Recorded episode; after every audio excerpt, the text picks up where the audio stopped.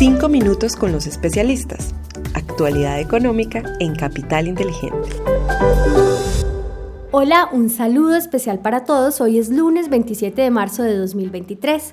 Somos Juan José Ruiz y quien les habla, Susana Arenas, y les damos la bienvenida a nuestros 5 minutos con los especialistas.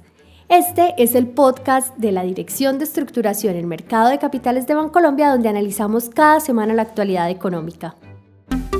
Los datos económicos más importantes de la semana.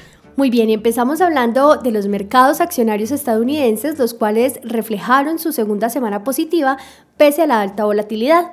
Esto se debe a una mayor especulación sobre potenciales cortes de tasas por parte de la Fed. Por esto, los inversionistas empiezan a descontar posibles recortes a partir de junio, al tener en cuenta los riesgos de recesión y una alta incertidumbre sobre la salud del sistema financiero global, en donde reguladores y oficiales siguen indicando que el sistema financiero en general permanece robusto. En el ámbito local, el indicador de seguimiento económico ISE en enero presentó un crecimiento anual de 5.8%, evidenciándose así un repunte de la actividad económica que es explicado principalmente por el buen desempeño del sector financiero. Por último, en cuanto a los datos económicos más relevantes para esta semana, este jueves 30 de marzo se conocerá la decisión sobre los tipos de interés del Banco de la República y el viernes 31 conoceremos la inflación de marzo de la zona euro desempeño de los mercados internacionales. Muy bien, en cuanto al desempeño de los mercados internacionales, les compartimos tres hechos relevantes de la semana pasada. Primero, el dólar medido a través del índice DXY disminuyó en 0,6% hasta los 103,1 puntos. Segundo, la renta variable internacional refleja un comportamiento positivo. De esta manera, el Standard Poor's 500, el Eurostock 50 y el Nikkei japonés retornaron 1,39%, 1,61% y 1,39% respectivamente en países desarrollados. Por su parte, en mercados emergentes, el Hang Seng de Hong Kong ganó 2,03%, mientras que el Ibovespa de Brasil cayó 3,09%. Tercero, en la renta fija internacional, los tesoros de 10 años se ubicaron en 3,38%, registrando una valorización de 2 puntos básicos frente a la semana anterior. Desempeño de los mercados en Colombia. En el contexto local resaltamos igualmente tres hechos. El primero es que el peso frente al dólar presentó un comportamiento bajista y cerró la semana pasada en 4.725 pesos por dólar, es decir, un 2.45% por debajo del cierre del viernes 17 de marzo. Segundo, en cuanto a la renta fija, esta presentó valorizaciones generalizadas en las curvas de testasa fija y VR. La curva de testasa fija presentó una valorización promedio de 33 puntos básicos, mientras que la curva de referencia soberana en VR tuvo una valorización promedio de 3 puntos básicos.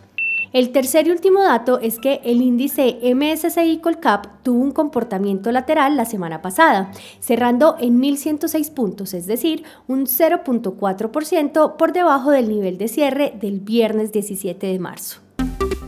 Desempeño de los fondos de inversión colectiva.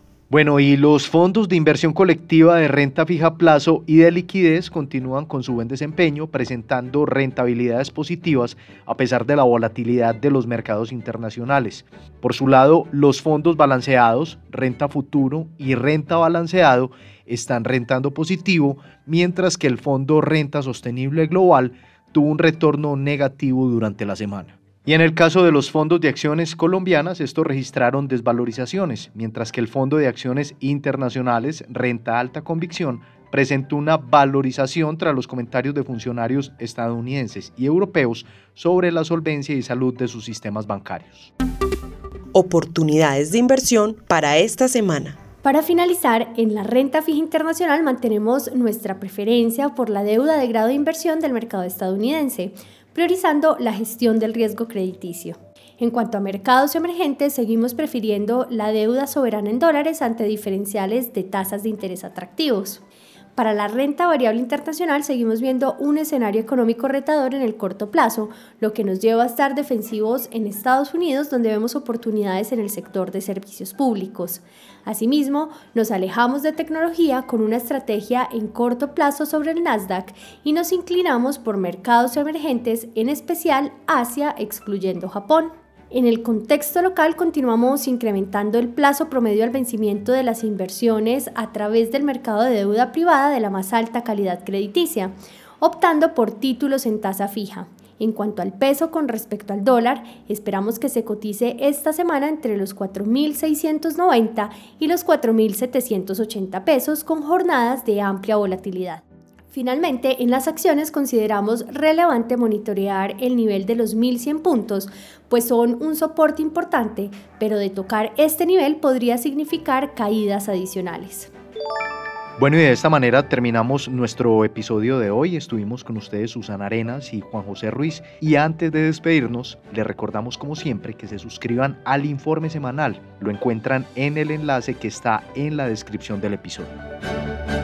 Gracias a todos por escucharnos hasta el final. Los esperamos la próxima semana en un nuevo episodio de Los 5 minutos con los especialistas.